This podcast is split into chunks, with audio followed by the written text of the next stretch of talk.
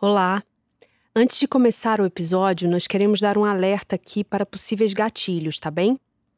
É que o podcast vai tratar de temas delicados, como violência sexual e psicológica, abusos de variados tipos, feminicídio e suicídio. Caso você seja sensível a algum desses temas, recomendamos cautela antes de seguir. Também não é indicado ouvir esse podcast perto de crianças. Oi. Levantou cedo ou não dormiu? Não dormi. O que é que houve? Oi, Isa. Onde você se meteu? Eu fui ver a Kiki. Kiki? Pra quê? Nada, fui falar com ela. Algum grilo? Você tá com uma cara. Não, mas é que eu tô morta de sono, sabe ter. Algum grilo sério? Deixa eu dormir, depois a gente conversa. Vai. Mas o que será que houve dessa vez, hein? Sei lá. Cada dia tem uma novidade nessa casa. Pois é. Ela ontem chegou bem tarde, viu? Muito dinheiro, fora de hora, sempre modifica as pessoas.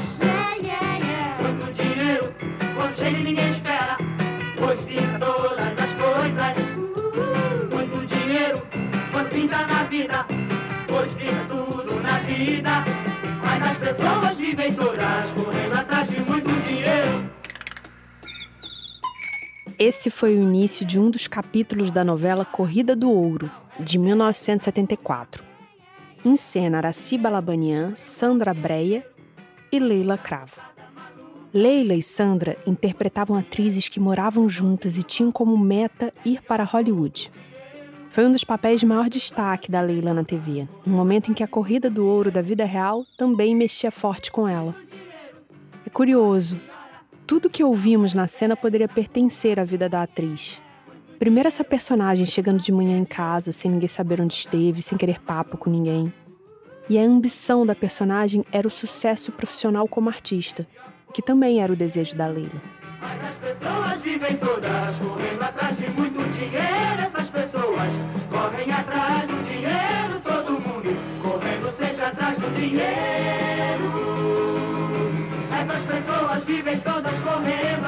Muito dinheiro.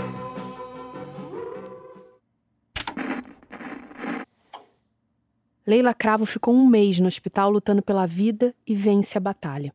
Ela sobrevive e volta para casa onde morava com os pais, o Adalto e a Leni, e os irmãos Kiko e Rosa, no bairro da Urca. Era quase Natal e o interesse das pessoas pelo caso da atriz que se jogou no motel já tinha diminuído bastante. Não se falava mais tanto sobre isso, nem na imprensa, nem nas rodinhas de fofoca. A repórter Suzana Tebet lembra que a imprensa em geral não estava muito interessada em se aprofundar no caso. E, e a dimensão que ela deu à coisa não conferia com o tamanho, com o resultado. Teve muita gente que achou que ela queria se autopromover, que não foi uma, uma história muito real. Você acredita, mas não acreditando muito. Os casos nessa época, conforme, até hoje, conforme aparece o outro, o anterior morre. Eles fazem aquela manchetona. Aí o caso vai, vai, vai, vai. Quando se vê o resultado, sai pequenininho. O caso aconteceu há quase 50 anos. Então, essa justificativa de que ele foi logo esquecido porque a Leila deu uma dimensão grande para algo pequeno pode ser efeito do tempo. Afinal, estamos falando de 11 dias em coma e um politraumatismo craniano que deixou sequelas para a vida toda. Mas, claro, não deixa de revelar como o caso ficou gravado na memória das pessoas. E esse podcast investiga as causas disso. E como isso faz parte de algo maior e sistêmico. Afinal, a ideia que a Suzana falou de que parte da sociedade e da imprensa cogitou que ela teria feito aquilo com o objetivo de se autopromover é um argumento que a gente escuta até hoje.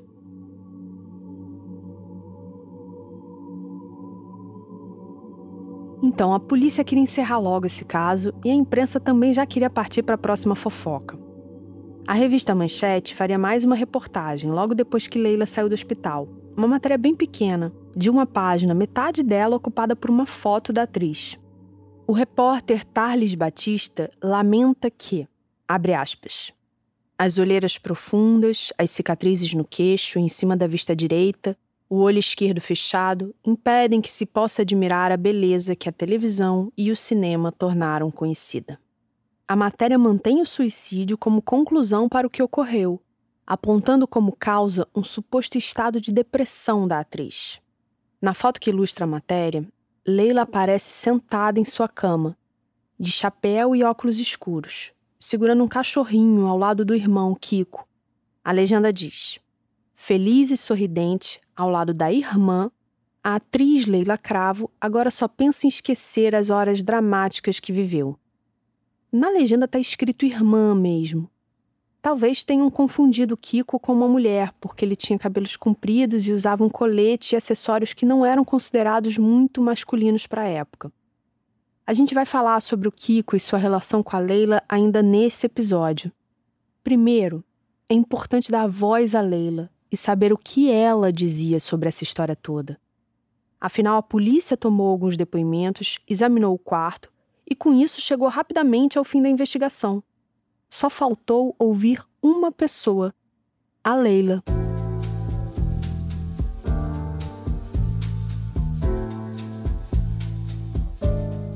Eu sou a Leandra Leal e você está ouvindo Leila, um podcast original Globoplay, produzido pela Big Bonsai em coprodução com a Multiverso Produções. Esse é o episódio 2, Mistério na Suíte. Se você não ouviu o primeiro episódio, é melhor começar por lá antes de seguir.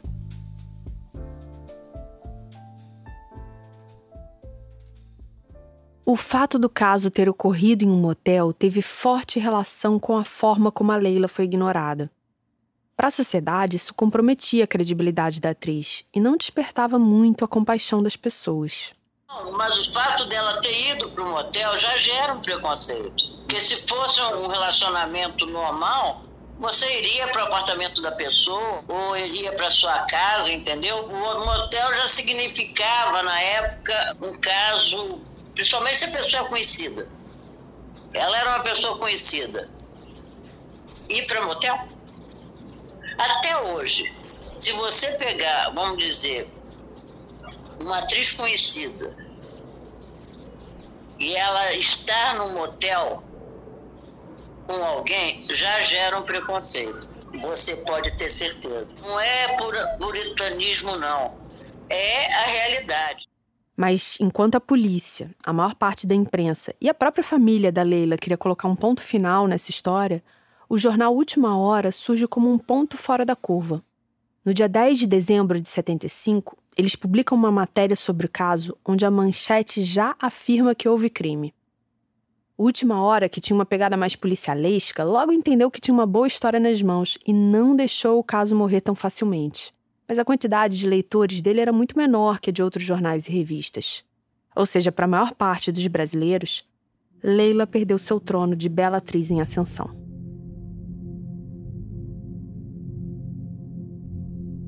Os repórteres do jornal tratam de investigar o caso por conta própria, começando pela testemunha-chave, o taxista Genival.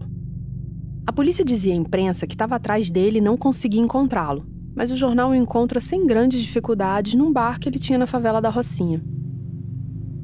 Genival retornou com o repórter até o local onde socorreu Leila e reafirmou aquilo que a gente já sabe: que no dia 11 de novembro viu a atriz rolando a ribanceira de cabeça para baixo no gradil em volta do Vips, que o corpo dela veio parar no meio da pista. No entanto, Genival deixa escapar uma informação nova. Diz que é amigo do pessoal do motel e costuma atender chamados de passageiros no VIPS. Amigo do pessoal do motel? Será que isso é um motivo para desconfiar de Genival?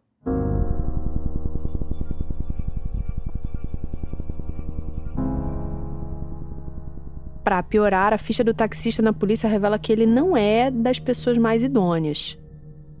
Ele já esteve na mesma delegacia que investigava o caso Leila por espancar sua companheira só que o processo foi arquivado depois que o casal se reconciliou.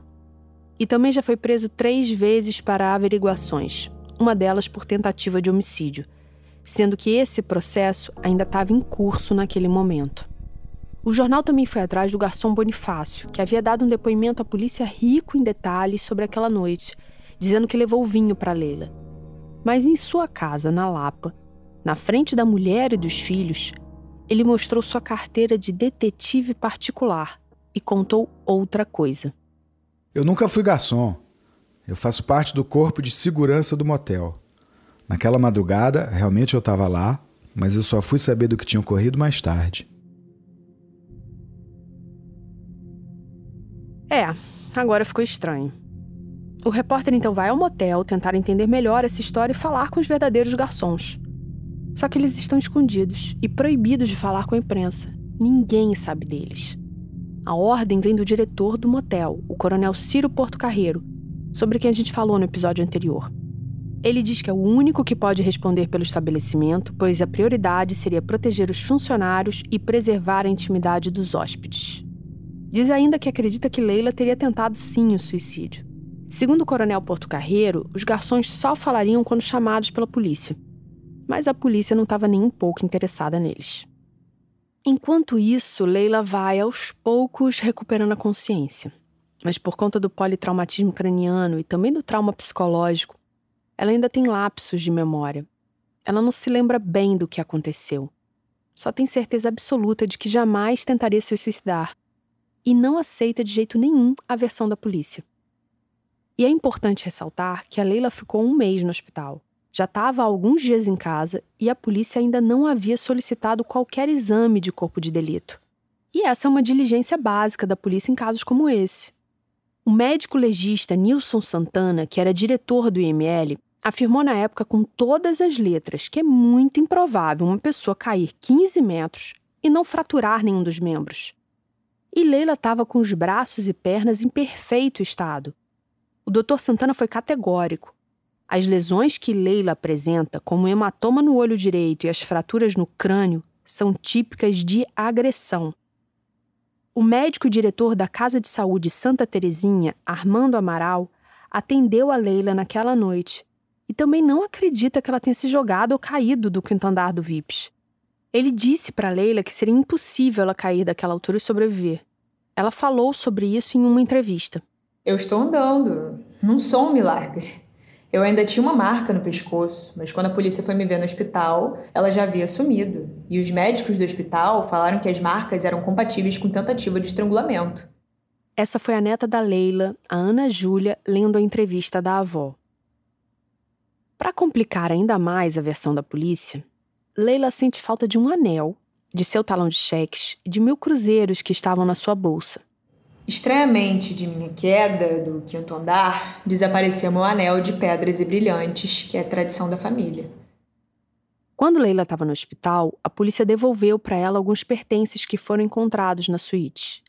Uma calça Lee, um par de botas azuis, uma blusa de couro, dois biquínis e dois itens bem intrigantes. Primeiro, um relógio de pulso, que Leila diz que não tirava nem para dormir e que estava com o vidro do mostrador quebrado e marcando 4,45. E ainda um maço de cigarros Minister. Se a suposta queda ocorreu às 5h40, por que, que seu relógio havia sido quebrado quase uma hora antes? E mais, Leila fumava Hilton. O que, que um cigarro Minister estava fazendo ali se não era a marca que ela fumava?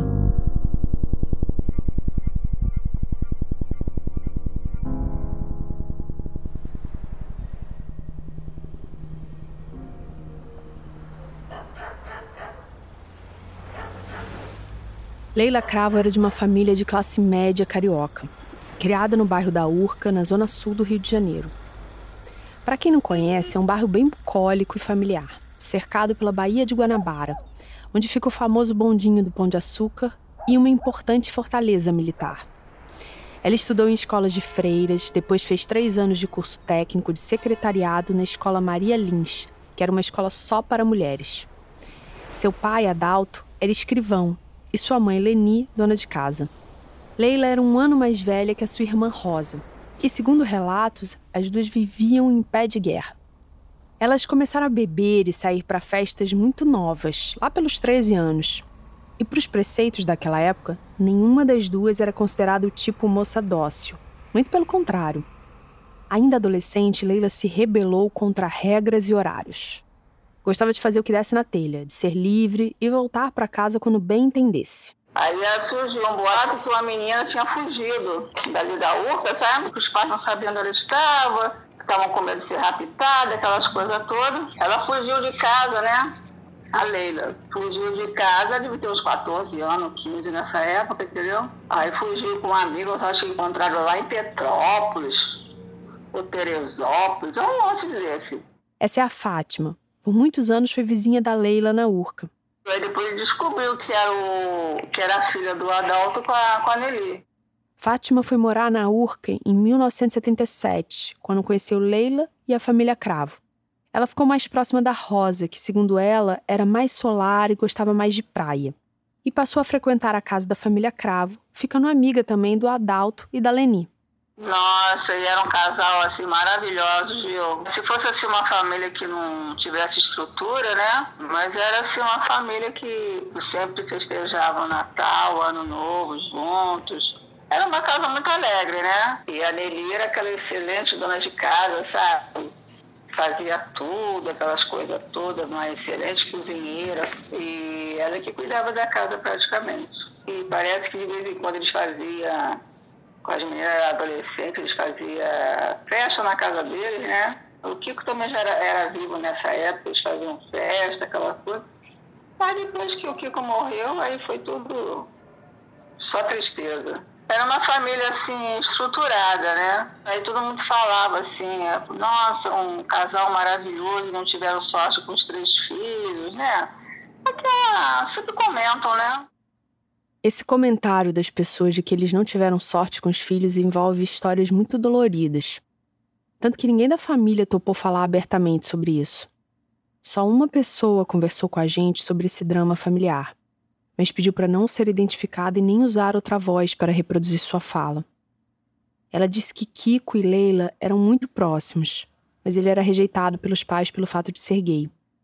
E em 1979, quando tinha 18 anos, cometeu suicídio eu vi o tiro, estava sozinha. O pai dele trabalhava no, no, foro, né? E a mãe dele, que era a Nelia, foi levar a Tatiana no pediatra, entendeu? E disse que ele era muito depressivo, né? Aí pegou a arma lá do, do Adalto, né? E, e se matou, né? Ali mesmo, entendeu? Tatiana é a filha da Leila. A gente vai falar bastante dela em episódios mais pra frente. O suicídio do Kiko aconteceu quatro anos depois da história da Leila no VIPS. Já a Rosa foi internada diversas vezes por conta de problemas com álcool e drogas. E cerca de quatro anos depois da morte do irmão, foi ela quem tirou a própria vida ao ingerir veneno para rato. A Leila sempre teve uma vida muito sofrida, muito sofrida, por causa da irmã, por causa do irmão, enfim. Ela era sofrida, mas ela era mais leve. Essa que está falando é uma amiga da Leila do curso do secretariado, que não quis se identificar, e aqui é interpretada pela atriz Cristina Amadeu. A gente vai chamar ela de Vânia. Os pais eram conservadores, mas eu acho que a força dela, e acho que talvez pelo que acontecia com os irmãos dela também, eles foram meio. perderam um pouco a guerra. Sabe como é que é? A Leila chorou muito a morte do irmão comigo. A Leila chorou muito por causa da loucura da irmã, entendeu? a gente conversava sobre nós, nós éramos amigas mesmo. Não era amiga de televisão. Ela não tinha aquele ranço do artista, sabe? Eu cheguei lá. Vânia lembra que, apesar de ser a artista do pedaço na escola, Leila era uma pessoa extremamente natural e carismática. Era uma excelente aluna e escrevia muito bem. Elas estudavam em um colégio só para mulheres, então o sucesso com os homens ainda não fazia parte dessa época de sua vida. A Leila se apaixonou pelo professor de matemática que era casado, não deu a menor bola para ela, foi super platônico. Eu sacaneava ela, Bessa, por causa disso. Vânia via a amiga como uma pessoa muito à frente do seu tempo, que tinha uma força muito grande para ir contra os princípios da época. E tinha muita gente que não aceitava, que a julgava com aquele olhar conservador que a gente conhece bem até hoje. E tudo isso mexia com a cabeça de uma jovem de 20 anos. Vânia conseguia perceber que Leila mudava quando se apresentava socialmente. Ela não fazia caras e bocas comigo. Tinha uma parede que dividia o que era a Leila real e o que era a Leila que se apresentava. A Leila de verdade e a Leila que talvez ela quisesse ser. A Leila que ambicionava entrar na TV. E eu acho que a Leila que ela queria ser não trazia muita felicidade para ela, não. o deslumbre dela era interior. Ela queria entrar num lugar que eu acho que ela não estava preparada para entrar. Ela tinha uma parede, mas ela queria muito, ela queria entrar muito, ela queria muito.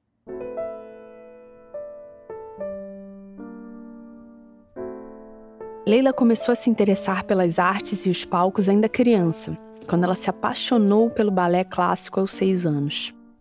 Quando ela tinha 16, foi descoberta pelo diretor francês Michel Gass, que estava no Rio de Janeiro procurando uma atriz para interpretar uma guerrilheira portuguesa. E aconteceu aquela história clássica. Fui só acompanhar minha amiga e acabei sendo a escolhida. Ele achou meus olhos incríveis, fantásticos. Aí eu disse, mas eu não falo francês. Aí ele, você? Com esses olhos? Precisa falar? Mas eu não pude ir. Só tinha 16 anos e ele ficou com medo de me levar para Paris. Quem ficou com o papel foi a Débora Duarte. Leila não fez o filme, não foi para Paris. Mas no dia seguinte estava na capa de jornais e revistas como a escolhida do diretor francês. E claro, os diretores brasileiros ficaram de olho nela. Um ano depois, em 1970, Leila estreou no cinema com 17 anos e um pequeno papel na comédia Um Whisky Antes, Um Cigarro Depois. No ano seguinte, fez o longa Uma Pantera em Minha Cama e, em 74, Brutos Inocentes. Nesse mesmo ano, a atriz também esteve no elenco do longa Relatório de um Homem Casado. Paralelamente aos trabalhos no cinema, Leila estreou na TV Globo em 73, fazendo uma pequena participação na novela O Semideus da Jeanette Claire. Ela chamou atenção e conseguiu um papel de maior destaque no ano seguinte, quando ficou conhecida no país inteiro como a Carmen da novela Corrida do Ouro, criada por Lauro César Muniz e Gilberto Braga e dirigido por Daniel Filho. A gente ouviu um trecho da novela no início do episódio. Algumas amigas da Leila contaram que ela e sua principal parceira de cena, a Sandra Breia, não se davam bem. Quando entrou na Rede Globo, ela foi muito sabotada pela Sandra Breia. Eu posso dizer com toda a segurança que a Sandra Breia bloqueou ela na Globo. Como diz hoje, cancelou ela na Globo. Estava rolando assim meio guerra. Isso antes do acidente do vírus. Vamos dizer assim, não, não é um, uma guerra, mas é uma. Eu não vou deixar essa moça me atrapalhar. Ela sempre reclamava isso comigo. Poxa, ela não me deixa trabalhar direito. Ela tentava prejudicar a Leila, né? Leila seguia contratada da TV Globo e logo em seguida foi chamada para apresentar o Fantástico. Ela falou sobre isso numa entrevista dada aos jornalistas Cissa Guedes e Murilo Fiuza de Mello em 2014. A gravação foi feita em um restaurante e por isso a baixa qualidade. E você acha que, bom, quando você entrou no Fantástico, você acha que meio que redimiu a imagem, o cara está dizendo que todo mundo te via mal, porque poderia... Re, redimiu. Redimiu. Redimiu. Redimiu. Apresentadora de programa, né? Quer dizer, uma coisa totalmente séria, né? Nem beijo na boca tem, né? Porque artista de novela tem que beijar na boca. Então, aí redimiu tudo e aí foi uma paixão nacional. Foi uma coisa impressionante. E foram capas de revista. O tempo todo. O tempo todo. Eu fiquei muito famosa, muito mesmo. E o seu pai nesse momento? Como é que estava lá? O relacionamento Feliz, com a família? feito pinto na chuva. Aí ele gostou. Aí ele gostou. Ele gostou, ele tinha retrato meu, é, que os amigos dele fotografavam eu pela televisão e davam para ele. Ele botava na mesa dele lá do cartório. Aí ele achou bacana, entendeu? Porque a filha dele era muito amada. O Leni também, né? Também.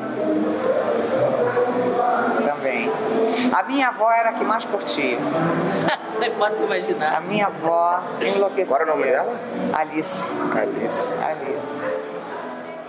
Para a família, para a sociedade e para a imprensa em geral, Leila era uma atriz em ascensão, uma moça muito talentosa, que tinha atingido o lugar que almejava com apenas 21 anos, que tinha a vida que muitas desejavam ter. Mas antes mesmo do avião estabilizar seu voo lá nas alturas, ele seria abatido.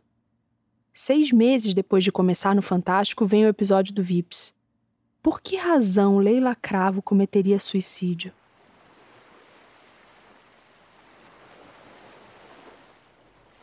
A atriz Zélia Zamir esteve com Leila em Ilha Bela no final de semana que antecedeu a tragédia e diz que não existe a menor possibilidade de Leila ter tentado suicídio, que ela não teria motivos ou coragem para isso. Até hoje, depois de mais de 40 anos, Zélia lembra o choque que sentiu quando recebeu a notícia. Não foi nada de suicídio, não, claro que não. Isso eu sei, que ela é uma pessoa que gostava da vida e tudo mais, isso não. Mas foi nada, foi muito estranho. Eu achei muito esquisito. Sei, eu fiquei muito atordoada com aquele negócio. Sei lá, levei um susto danado. Aí fui até lá e fiquei apavorada, né? Sério que ela estava muito mal. Nossa, foi horrível. O jornal Última Hora fez a mesma pergunta para as amigas da Leila na época. Existe algum sentido nessa tese da polícia de que ela teria tentado se matar? A atriz Leide Francisco, que na época fazia parte do elenco da novela Pecado Capital, diz desconhecer qualquer problema particular de Leila. Ela falou o seguinte para o jornal: Ela era uma mulher bonita e financeiramente independente. A mulher que tem capacidade para amar como Leila Cravo sempre deu provas, a gente duvida que possa pensar em algo violento. Eu não acredito que ela tenha tentado suicídio. Já a família da Leila seguia em silêncio, evitando dar declarações. Seu Adalto era um tanto esquivo com jornalistas. Dizia querer a verdade, mas demonstrava receio. Pelas reportagens, fica parecendo que ele estava mesmo preocupado com a sobrevivência da carreira da filha. Ele chegou a falar: E depois, se ficar provado que ela não queria mesmo se matar, será que isso não vai abalar a sua carreira?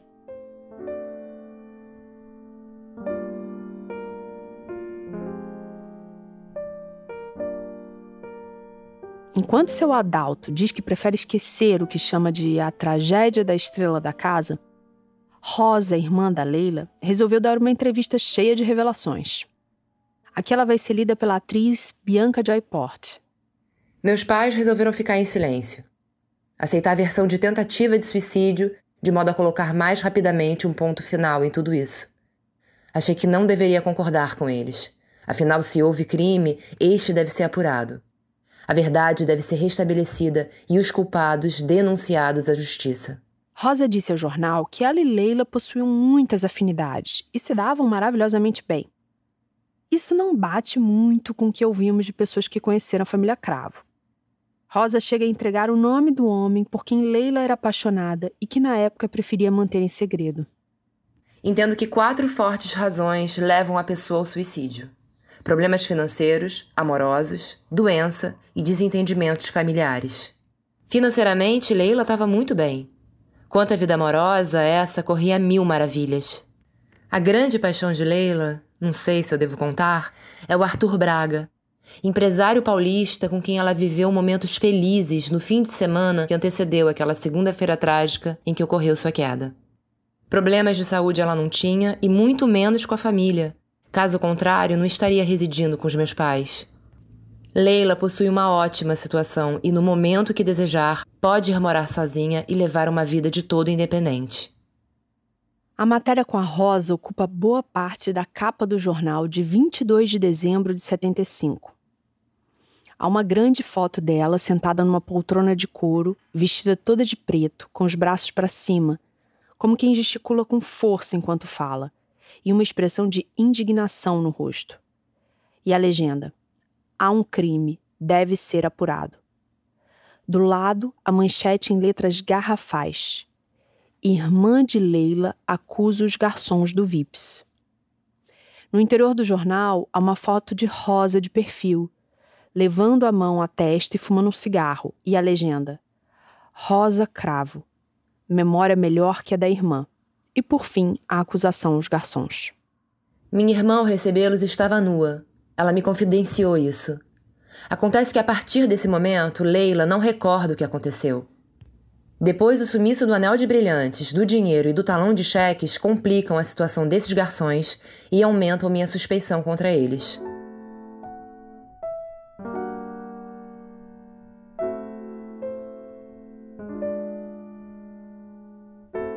No próximo episódio, iremos descobrir todas as incoerências e fatos que apontam para a participação dos garçons no que aconteceu com Leila. O que há de falso em seus depoimentos? E o que, que eles estavam escondendo? Serão eles os responsáveis pelo que houve com a atriz?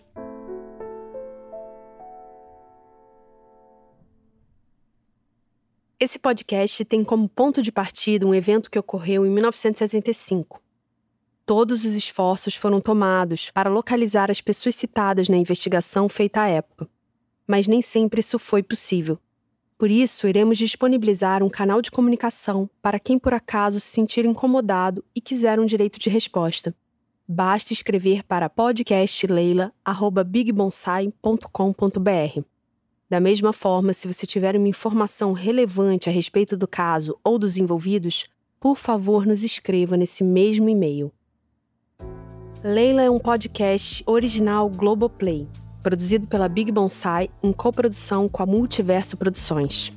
A narração é feita por mim, Leandra Leal. A ideia original e a direção artística são do Daniel Peck. O roteiro é do Daniel e da Sara Stopazoli, que também fez a pesquisa e as entrevistas. A assistência de pesquisa e roteiro da Thaís Mandarino, que também fez a checagem de fatos. O Daniel teve assistência do Pedro Maia. Os produtores do podcast são a Débora Osborne, a Camila Nunes, o Felipe Brizo e o Daniel Peck, sendo que a Débora e a Camila também assinam a produção executiva. A coordenação executiva é da Marina Cipes e a coordenação de pós-produção do André Cox. Esse episódio foi montado pela Alice Furtado. Trilha sonora original da Elis Menezes e Luísa Manzin, da Trilheiras Áudio e teve o Danilo Moura na bateria, o Pedro Bineman no baixo e o Pedro Ascaleta no piano. A mixagem ficou a cargo do Pedro Neusman e as leituras da Ana Júlia Cravo foram captadas pela Raquel Lázaro. A minha narração foi gravada no estúdio Áudio Rebel com os técnicos Pedro Azevedo e Zé Felipe. Contamos com a assessoria jurídica da doutora Helena Roca, controladoria Luciana Martim e financeiro Vanessa Veronese. Nesse episódio, contamos com a participação dos atores Felipe Rocha, Bianca Joyport e Cristina Amadeu. Gostaríamos de agradecer especialmente a Tatiana e a Ana Júlia Cravo, todas as pessoas que deram entrevistas para a equipe do podcast. Agradecemos também o Novo Hotel Leme. A entrevista com a Leila Cravo foi realizada e cedida pelos jornalistas Cissa Guedes e Murilo Fiuza de Melo. As reportagens de TV são da Rede Globo e as matérias de jornais e revistas são dos jornais Última Hora, O Globo, Jornal do Brasil e das revistas Manchete, Fatos e Fotos, O Cruzeiro, O Pasquim e Ele e Ela. Em nossa pesquisa, contamos com o acervo da Fundação Biblioteca Nacional Brasil.